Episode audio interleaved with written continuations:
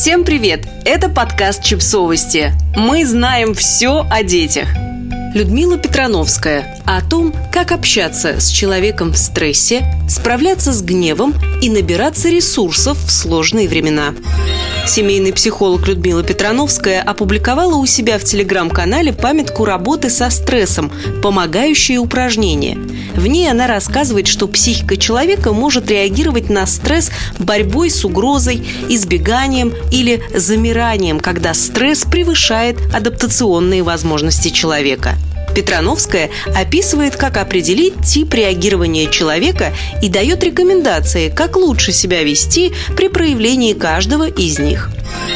Борец стремится занять в пространстве как можно больше времени, размахивает руками, много говорит сам и не слышит собеседника.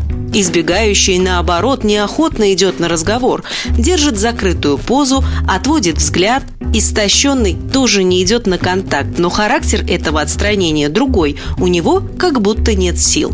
С борцом не стоит спорить и ругаться, но и переходить в роль жертвы не рекомендуется. С ним полезно оставаться в контакте, сохраняя спокойствие, признать важность его проблемы и расспросить о ней, не забывать говорить о своих переживаниях. С избегающим важно соблюдать границы и личное пространство, вести себя уважительно и предсказуемо, задавать открытые вопросы и слушать ответы, не перебивая. Кричать или давить на такого человека точно не нужно. Что касается истощенного, к его отчаянию присоединяться не рекомендуется. Крайность становиться для него спасателем тоже. Стоит обратить внимание на его физическое самочувствие. Тепло, но твердо настаивать на уходе за собой, предлагать приятное совместное времяпрепровождение. Также нужно быть готовым обратиться к психиатру по поводу возможной депрессии.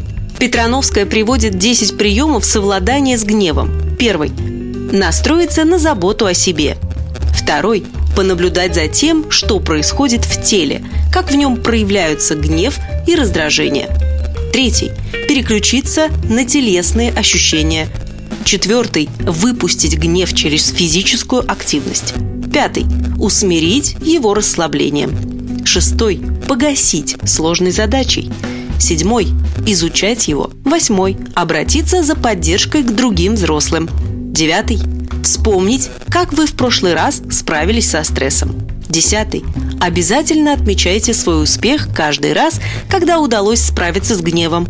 Вспоминайте, что вы сделали это ради своих близких.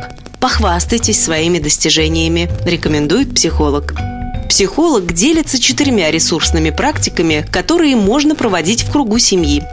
Тайный друг – Вечером все тянут записки с именами других членов семьи.